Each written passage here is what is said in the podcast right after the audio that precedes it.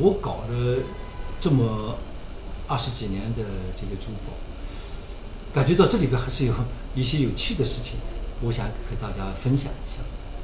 啊，有一次呢，我们一个老师，他六十岁的生日，呃，他先生呢也是学校的老师，给他买了一个手镯。第二天上班呢，他就把这手镯拿给我看，说：“你看看，张老师，你看，给我看看，我们先生，我六十岁生日，我们先生一辈子从来没送过我礼物，他给我买了这个手镯，你看看怎么样？”我一看，说多少钱买的？三千多块钱。我一看那个手镯，哎呀，又干。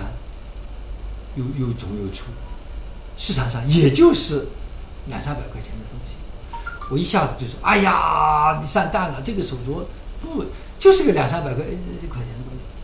那个老师脸色一下就变了，他说：“我们这个，就我们家这个老先生，你什么都不懂，一辈子不买东西，还给我买这么个很扫兴的东西。”哎呀，这一听这个话，看他的脸上，我就感到我话说错了。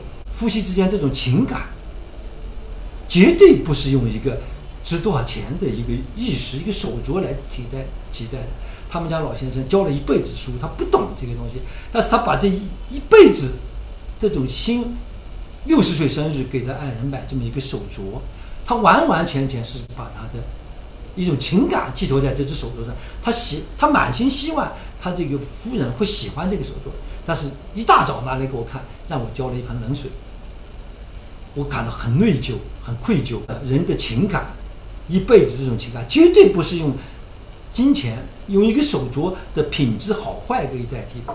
由此呢，我就感觉到珠宝是个文化，啊，不是它绝对不是用钱可以来衡量的东西。